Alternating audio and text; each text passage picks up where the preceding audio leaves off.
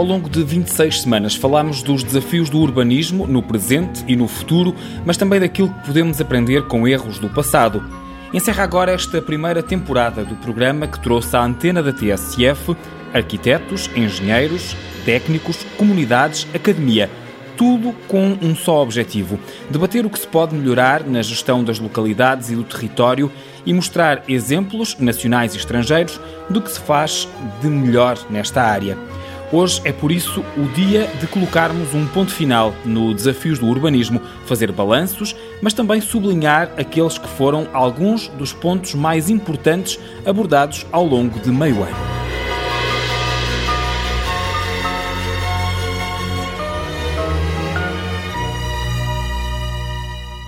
Para caminhar pelas temáticas que mais marcaram estes desafios do urbanismo. É nosso convidado José Carlos Mota, professor da Universidade de Aveiro no Departamento de Ciências Sociais, Políticas e do Território.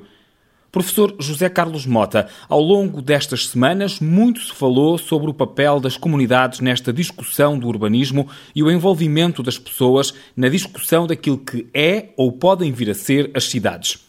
Isto é um passo dado que dificilmente pode voltar atrás. Bem, antes de mais, Miguel, parabéns, parabéns por este ciclo. Eu não posso deixar de, de reforçar a importância da rádio, da TSF e da, e da Câmara Municipal de Vila Nova de Gaia terem colocado uh, os desafios do urbanismo na agenda, porque não, não é fácil. Os, uh, há aqui uma, uma concentração, às vezes, de atenção sobre temas que são relativamente importantes, mas que não focam esta visão integradora que a cidade nos permite. E respondendo à questão exatamente do se isto é um caminho não retorno, estou convencido que estas portas, quando se abrem, mostram que a participação dos cidadãos na construção da sua cidade, desde que seja consequente, portanto, não seja só uma, uma auscultação, não seja só um, um ouvir, um escutar para cumprir calendário, eu estou convencido que ela vai criar nos cidadãos e nos responsáveis uma consciência diferente do que é o ato de participar. Porque nós, eh, e isso surgiu em várias das conversas dos programas, muitas vezes confundimos participação com uh, ouvir as pessoas, uh, entrevistar as pessoas, recolher as suas opiniões. Participar é convidar para fazer parte de uma construção coletiva. E isto, naturalmente, é exigente, exige um conjunto de recursos e de competências e de disponibilidades. E o poder político, como sabemos, muitas vezes tem algum receio de abrir esta porta. Mas os exemplos que surgiram no programa mostram que é possível fazê-lo e que os cidadãos respondem, os cidadãos uh, compreendem e respondem quando as metodologias uh, utilizadas são as adequadas. E há bons exemplos no país. Em Portugal têm surgido até projetos que partem precisamente das comunidades são as pessoas que no seu próprio bairro, na sua localidade, que se juntam para intervir. É, isso é que é espantoso, é que há uma energia cívica. Eu falo aqui de Aveiro, que é um, um território que conheço bem, onde os cidadãos se organizam, criam laboratórios cidadãos e, e levam eles próprios a fasquia da participação cívica. Mas isto acontece em Lisboa, o programa BIP-ZIP, que o município de Lisboa tem dinamizado, é um exemplo extraordinário desta capacidade de organização e que muitas vezes resulta de propostas dos cidadãos, o programa Bairros Saudáveis, que o governo tem desenvolvimento, com mais de 200 propostas, resulta exatamente desta energia da cidadania, dos grupos, das associações, dos, das universidades, e portanto há aqui uma, uma vontade e uma disponibilidade. E portanto o que significa que temos é que ativar e lhe dar apoio. Em Gaia foi aproveitado o momento de revisão do PDM para criar esta proximidade com as comunidades. Depois de terem sido ouvidas todas as freguesias, qual é que é o balanço que se pode fazer? Estamos a fazer o balanço em causa própria, portanto temos que ter aqui algum cuidado, mas o balanço é muito positivo. Não diria pela quantidade de pessoas, que foram muitas, mais de 1.500, mas pelo estilo e pela forma como as pessoas participavam, pelo gosto. Estamos a falar de reuniões online no período da pandemia e as pessoas estavam quase três horas em grupos pequenos a conversar sobre o futuro da sua terra. Esta disponibilidade e este interesse mostra que, ao contrário do que muitas vezes se diz, os cidadãos não estão desinteressados, têm é que ter os estímulos certos. Mas, por outro lado, não é só o estilo e a, e a ambiência e a empatia que se geram, mas também a qualidade dos contributos. Nós dizemos que há uma inteligência coletiva que emerge destas reflexões, que faz com que o produto destas conversas seja, do ponto de vista técnico, de uma enorme validade. Se nós olharmos para os resultados destas reuniões e os compararmos com os resultados de exercícios técnicos, nós vemos enormes semelhanças. E isto do ponto de vista da investigação, e nós somos um grupo de investigação, eh, aqui no Estado a ver que está a colaborar, e isto para nós é surpreendente, é? esta capacidade da inteligência coletiva gerar resultados tecnicamente razoáveis e, e, interessantes e úteis. Uma das fortes temáticas do dia de hoje e que muitas vezes é referida eh, pelas comunidades também é a mobilidade sustentável. É também outro tema inevitável quando estamos a pensar no urbanismo, mas olha-se já com alguma atenção para esta questão da mobilidade sustentável ou continua a ser mais uma bandeira política do que outra coisa? Infelizmente, parece-me que nós estamos a viver um momento em que falamos demasiado e damos-lhe uma atenção que eu diria que é certa, adequada, mas depois a prática não revela essa importância e esse valor. Recordo que neste momento a própria Comissão Europeia reconhece que as cidades são o veículo fundamental das, da resposta à questão das alterações climáticas. Para a semana passada foi lançado o programa das 100 cidades neutrais do ponto de vista climático, com um enorme pacote financeiro e, portanto, há aqui uma oportunidade de colocar em prática essas transformações. Mas a realidade mostra-nos um cenário um pouco diferente. Nos dados de 2011 mostravam que havia cerca de 30 mil pessoas a andar de bicicleta regularmente. Portanto, isto representa menos de 1%. Nós não sabemos os dados atuais, esperamos agora que os censos revelem, mas o peso do automóvel anda superior a 60%.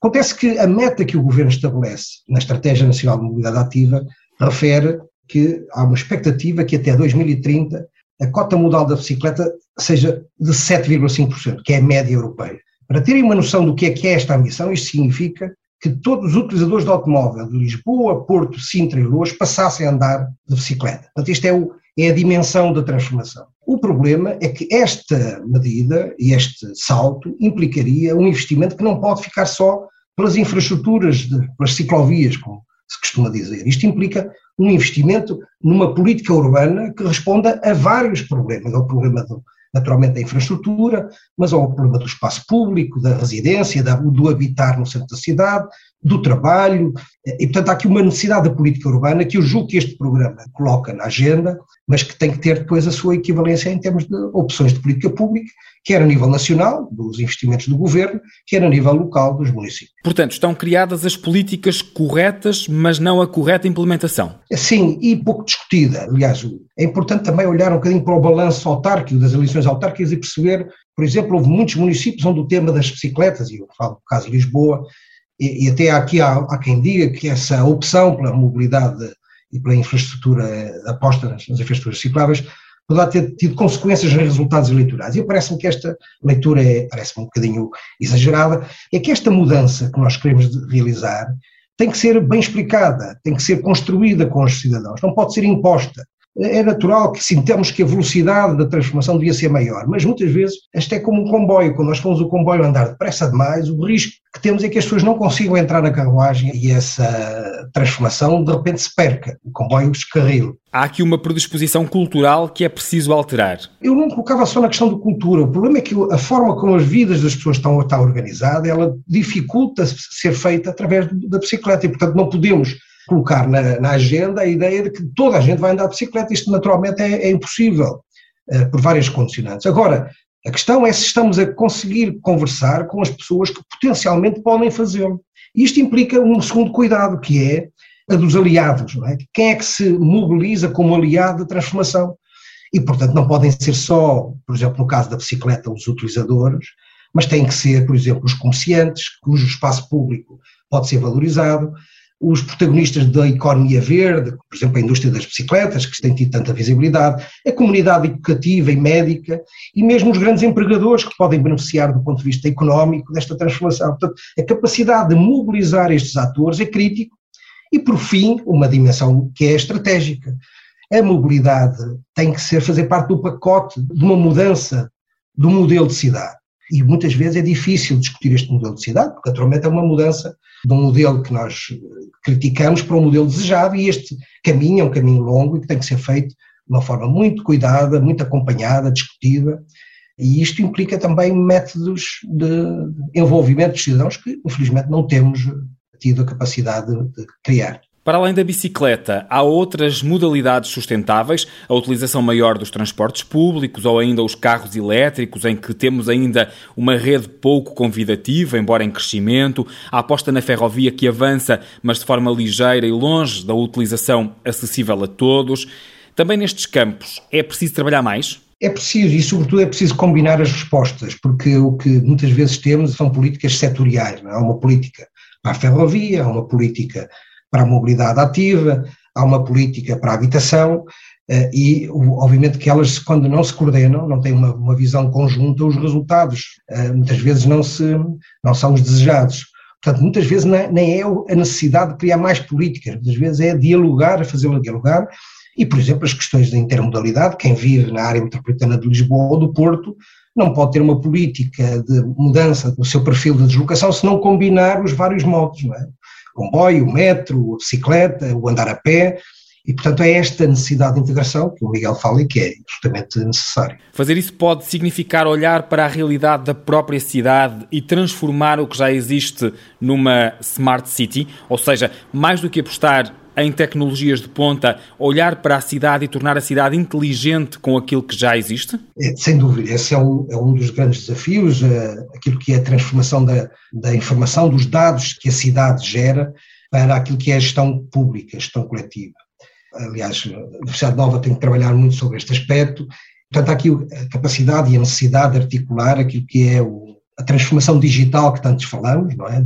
E aquilo que é a gestão pública, a gestão dos, dos, recursos públicos. Há aqui alguns cuidados a ter, que é a ideia de que muitas vezes falamos de smart cities e isso coloca-nos a mensagem naquilo que são as tecnologias, como se basta deitar tecnologia em cima dos problemas e eles resolvem-se. Há aqui uma necessidade de perceber, em primeiro lugar, que problemas queremos resolver, de que forma as tecnologias podem ser úteis e onde é que elas existem, se existem no mercado, se têm que ser desenvolvidas e se não são desenvolvidas, se não deve ser também o Estado a investir e, e a dar apoio, por exemplo, às universidades e às empresas para que isso possa ocorrer.